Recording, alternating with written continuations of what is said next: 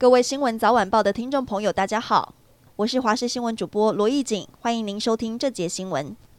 中美洲友邦洪都拉斯拟跟中国建立关系，美国在台协会今天对此表示密切关注，并强调美国鼓励所有的国家扩大与台湾的往来，持续站在良善治理、资讯透明及法治的这一边。洪都拉斯外交部长雷伊娜坦言，洪都拉斯在财政跟债务方面已经不堪重负，要求台湾将其每年五千万美元的援助加倍，并重新调整红国积欠台湾的六亿美元债务，但未获得积极回应，因为。经济的需要，所以跟中国建立外交关系。国民党通过中央选战策略汇报，成员有涉入台南市议员及议长选举双重贿选案的李全教，还有曾经涉炒股案的立委傅崐萁等人，引发争议。李全教喊冤自己从未贿选，前立委黄国昌痛批李全教贿选案是被有罪判决确定的，他到底是活在什么平行时空？这种恬不知耻的喊冤，证明昨天国民党拿以服完刑来搪塞台湾社会。清明连假将在下个月登场。台湾高铁公司从三月三十一号到四月六号规划为期七天的清明疏运。